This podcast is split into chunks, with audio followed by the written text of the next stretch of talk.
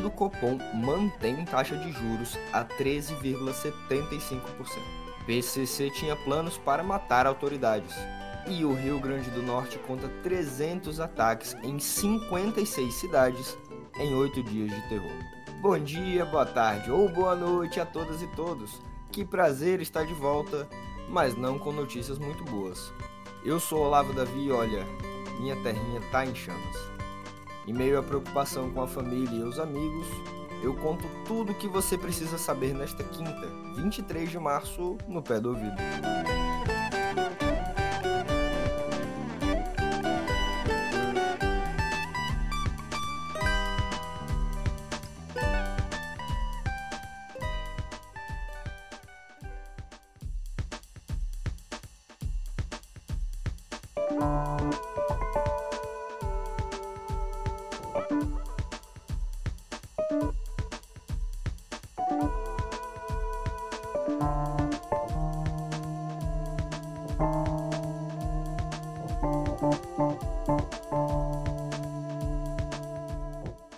Pelo visto, o presidente Lula vai continuar falando sobre Roberto Campos Neto, o presidente do Banco Central. Isso porque ontem, quarta, o Comitê de Política Monetária, o famoso Copom, se reuniu pela primeira vez neste ano para manter tudo como dantes. Em meio à crise bancária internacional e à forte pressão do governo pela redução dos juros, a taxa básica de juros, conhecida por Selic, fica em 13,75%. Além disso, o órgão não deu indícios de que vai baixá-la e sinalizou que, se necessário, pode elevar os juros. Em nota, o Copom afirmou que ainda há alguns fatores de risco para a inflação, sendo eles a maior persistência das pressões inflacionárias globais, a incerteza sobre o arcabouço fiscal que ainda está empacado no Ministério da Fazenda e no Palácio do Planalto, e uma desancoragem maior ou mais duradoura das expectativas de inflação para prazos mais longos. O Copom indicou que vai perseverar até que se consolide não apenas o processo de desinflação, como também a ancoragem das expectativas em torno de suas metas. Também afirmou no comunicado que os passos futuros da política monetária poderão ser ajustados e que o comitê não hesitará em retomar o ciclo de ajuste caso o processo de desinflação não transcorra como esperado. Ou seja, pode tentar baixar, mas também pode aumentar. Sempre apaziguador, o ministro da Fazenda, Fernando Haddad, disse que o comunicado é, sim, preocupante, mas ressaltou que a relação com o Banco Central deve ser de harmonia. Segundo ele, o ministro, o comunicado ratifica as previsões da pasta sobre as contas públicas. Nem tudo, porém, está acabado, pois a ata do Copom será divulgada apenas na semana que vem e ela pode trazer algumas mudanças. Pouco depois da decisão, a presidente do PT, a deputada Gleisi Hoffmann do Paraná, criticou a decisão em sua conta no Twitter, ela que tem usado as redes sociais e as tribunas, seja na imprensa, seja no parlamento, para criticar o presidente do Banco Central. Escreveu ela ontem: Roberto Campos explica como empresários podem captar recursos com os maiores juros do mundo. Como investir se o dinheiro aplicado rende 8% reais? Você não entendeu seu compromisso com o Brasil? Seus juros só beneficiam rentismo e quem não produz. Sua política monetária, no caso a de Campos Neto, já foi derrotada.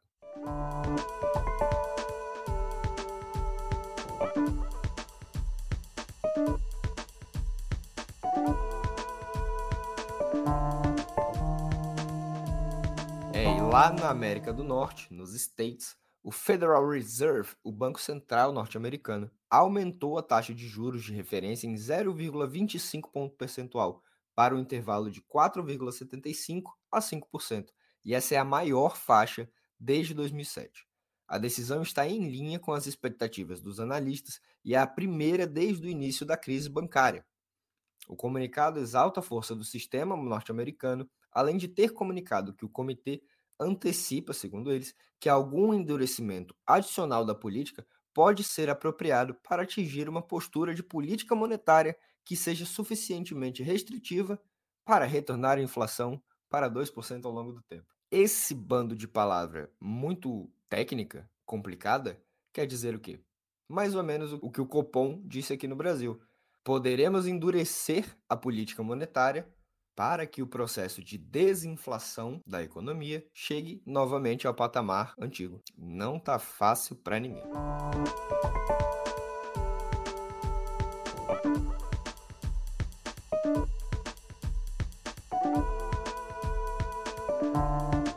Bom, e ontem a Polícia Federal prendeu nove suspeitos de integrarem uma facção do primeiro comando da capital, o PCC, que planejava a morte e o sequestro de ao menos 11 pessoas, incluindo autoridades como o ex-juiz, o ex-ministro da Justiça de Bolsonaro e atual senador Sérgio Moro, do União Brasil Paranaense. O promotor de justiça Lincoln Gakia, que investiga o grupo desde o início dos anos 2000, sendo a maior autoridade no assunto, também era um dos alvos. O PCC investiu quase 3 milhões de reais no plano de atentado contra Moro. O dinheiro foi usado para montar uma estrutura na região metropolitana de Curitiba, com chacras, veículos blindados e armas, e botou o bloco na rua entre julho e outubro de 2022.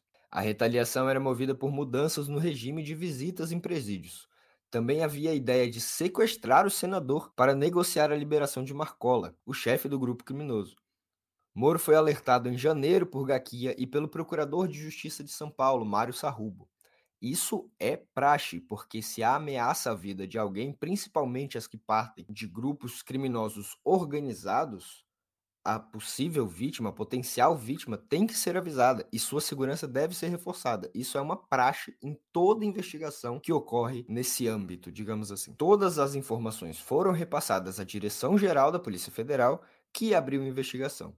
Moro e sua esposa, a deputada federal Rosângela Moro, passaram então a ter reforço na segurança pessoal. Ainda assim, o ex-juiz, ex-ministro da Justiça Bolsonaro e atual senador continua pregando nas redes que a irresponsável, sabe, fala de Luiz Inácio Lula da Silva ao Brasil 247 de que queria fazer, eu não enfim, Moro tem tentado a todo custo linkar esses dois episódios. Moro já sabia que era alvo do PCC desde janeiro, mas apenas nesta semana foi ao Twitter colocar em questão a própria segurança, a segurança de sua esposa, a deputada federal Rosângela Moro, e a segurança de seus filhos. No plenário do Senado, o ex-juiz, ex-ministro Bolsonaro, disse que o Congresso precisa enfrentar o crime organizado e sugeriu a aprovação de projeto que criminaliza o planejamento de atentados contra autoridades. Entenderam? Então tenta entender isso aqui. Disse o senador: se eles vêm para cima da gente com uma faca, a gente tem que usar um revólver. Se eles usam um revólver, nós temos que ter uma metralhadora. Se eles têm uma metralhadora, nós temos que ter um tanque ou um carro de combate. Não no sentido literal, mas nós precisamos reagir às ações do crime organizado. Bom, o atual ministro da Justiça e Segurança Pública, Flávio Dino, criticou as tentativas de politização da operação da PF. Ele cobrou seriedade de políticos que foram às redes sociais após a ação, incluindo o próprio Sérgio Moro. Dino se disse espantado com o nível de, segundo ele, mau caratismo de quem tenta politizar uma investigação séria, que é tão séria que foi feita em defesa da vida e da integridade de um senador que é oposição ao nosso governo, isso tudo, claro, entre aspas. Na véspera, Lula disse em entrevista que, no período em que esteve preso em Curitiba, dizia procuradores e delegados que só iria ficar bem quando conseguisse. Bom, vocês já sabem. Vamos, vamos aproveitar esse tema e deixar um recado do nosso editor-chefe, Pedro Dória, que está aqui em Brasília, inclusive. Olá, sou Pedro Dória, editor do Meio. A extrema-direita já tem plano, vai focar as críticas ao governo na área da segurança. É por isso que o ministro Flávio Dino está apanhando. É por isso o circo que se armou com os homens presos porque queriam matar Sérgio Moura. E o governo, com as declarações de Lula, está ajudando os caras. O ponto de partida já está no YouTube do meio.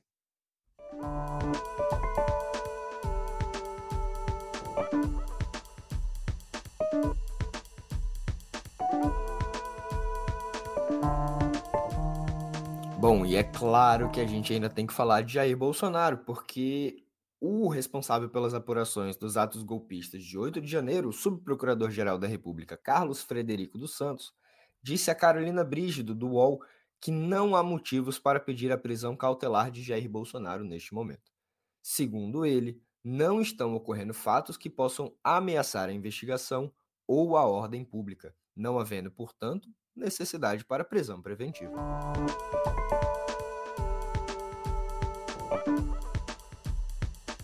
E olha, é para falar em português, Mas não é no Brasil, é claro que não é no Brasil. O ex-presidente Jair Bolsonaro deve desembarcar em maio em Lisboa para participar de um encontro de cúpula de representantes de extrema-direita.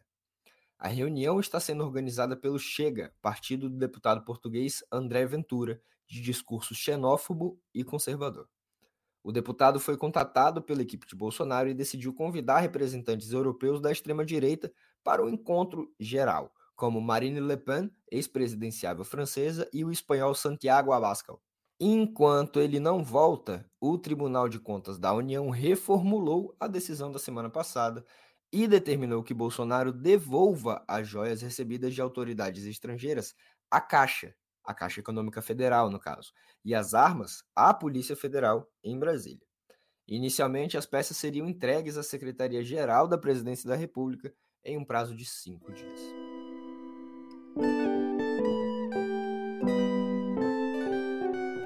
Ah, gente, deixa, deixa eu falar da minha terra, porque o coração realmente está muito apertado. O governo do Rio Grande do Norte confirmou ontem que o número de ataques criminosos no estado chegou a 300, 300 nos primeiros oito dias. Segundo a polícia, os atentados que ocorrem em 56 cidades desde o dia 14 são comandados por uma facção. Ó, a facção em questão, tá, gente, é, é o Sindicato do Crime, que é uma dissidência do PCC no Rio Grande do Norte. Ontem, uma operação policial prendeu 15 suspeitos de integrarem o grupo e cumpriu outros 26 mandados de busca e apreensão em 10 municípios. No nono dia de ataques, ontem, bandidos incendiaram, na madrugada, uma garagem de ônibus em Cangoretama, a 70 quilômetros da minha natal, a capital potiguar. Até mesmo o futebol está sofrendo. Após quase dois anos, o Rio Grande do Norte voltou a uma rotina de jogos cancelados ou disputados sem a presença do torcedor, mas não tem nada a ver com Covid. O maior clássico do estado, jogado entre ABC e América, Clássico Rei, estava marcado para o domingo passado, mas foi cancelado num bom senso tremendo, pois não haveria formas de garantir o policiamento na Arena das Dunas com tudo isso que está acontecendo. E ontem à noite, pela Copa do Nordeste, o ABC não pôde abrir os portões de seu estádio, Frasqueirão, para receber o Fluminense do Piauí pela última rodada da fase de grupos do torneio.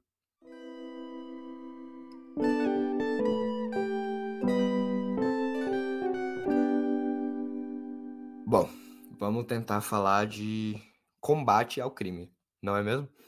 O número de multas por desmatamento e outras infrações na Amazônia entre janeiro e meados de março de 2023, este ano, aumentou 169% em relação à média para o mesmo período durante os últimos quatro anos. Segundo informações do IBAMA, também cresceu em 157% as apreensões de bens e produtos relacionados a essas infrações, além de 85% de embargos no mesmo período.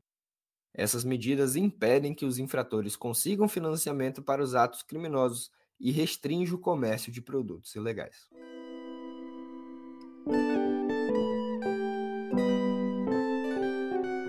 No meio de tudo isso, o ministro do Clima e Meio Ambiente da Noruega disse ontem que a próxima doação para o Fundo Amazônia vai depender dos resultados que o Brasil apresentar sobre o combate ao desmatamento neste ano. No mesmo dia, durante encontro com a ministra do Meio Ambiente e Mudança do Clima, Marina Silva, o norueguês disse que o Brasil está retomando a liderança global que já teve na questão do meio ambiente.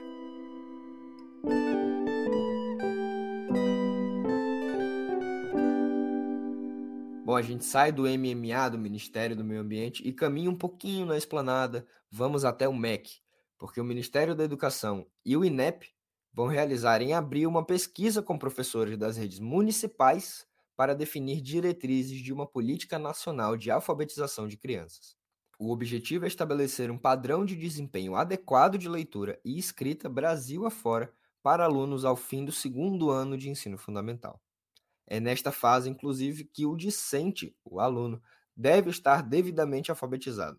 Isso, claro, em tese.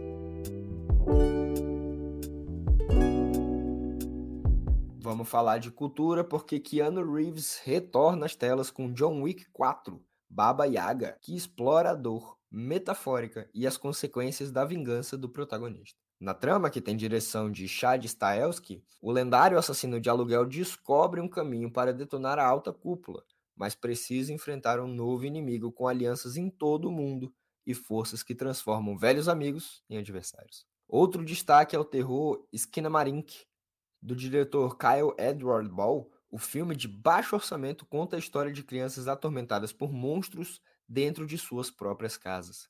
Esse minha filha não vai ver. E tem ainda a estreia de Um Filho, drama que dá sequência ao filme Meu Pai, indicado ao Oscar, com Hugh Jackman no papel de Peter. O protagonista se esforça para se reaproximar do filho adolescente enquanto tenta superar traumas em relação ao próprio pai.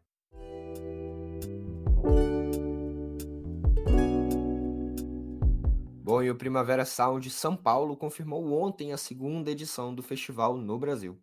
Neste ano, porém, os shows deixam de acontecer no AMB e vão para o Autódromo de Interlagos. O festival vai acontecer nos dias 2 e 3 de dezembro. As atrações e os detalhes de ingressos ainda não foram divulgados, então fique atento.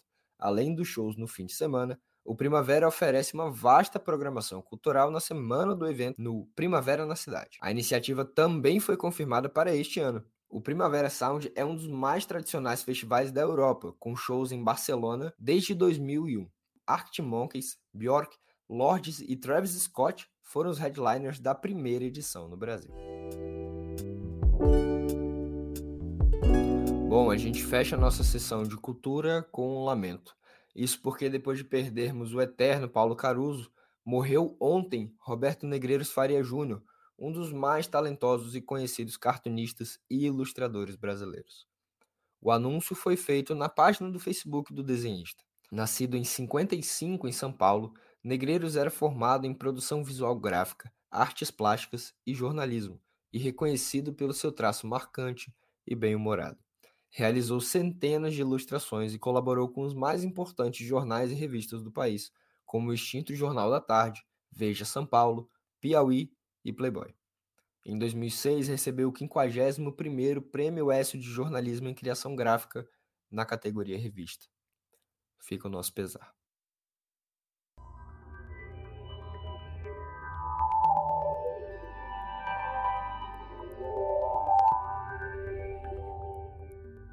Lá se vão quatro anos do anúncio global dos óculos de realidade mista HoloLens 2 da Microsoft, mas só agora eles chegarão ao Brasil. O dispositivo, equipado com câmeras e sensores, tem como objetivo atender a indústrias, hospitais e escolas com a promessa de mais eficiência e produtividade.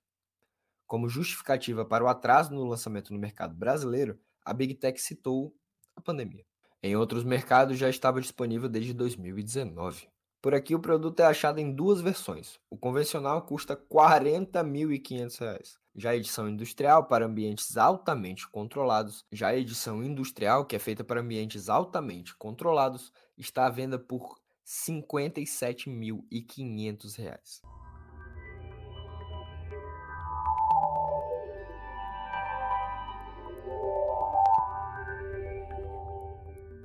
Confere essa notificação porque o WhatsApp anunciou ontem um novo aplicativo para Windows da Microsoft. O aplicativo permitirá fazer chamadas de vídeo com até 8 pessoas e de áudio com até 32. Até o momento, o WhatsApp poderia ser acessado pelo desktop a partir de navegadores da web, como o Google Chrome e o Mozilla Firefox.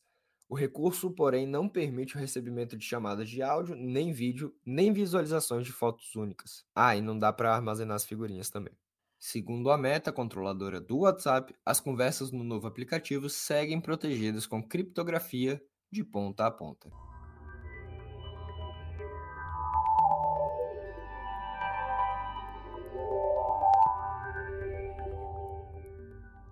Pois é, em meio à pressão para banir o TikTok do país, o CEO da plataforma de vídeos curtos Showzy2 terá uma audiência hoje com legisladores norte-americanos. O executivo terá de responder a questionamentos que envolvem a maneira como a rede social lida com os dados de usuários norte-americanos. No mês passado, o Senado dos Estados Unidos aprovou um projeto de lei que permite ao presidente Joe Biden banir aplicativos que apresentem risco à segurança nacional, o que pode incluir a rede chinesa.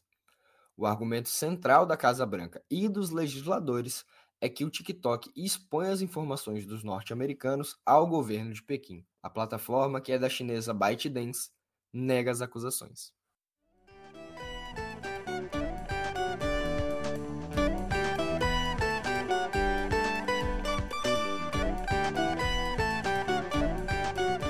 Eu, Olavo Davi, fico por aqui com aquela velha promessa de voltar em breve.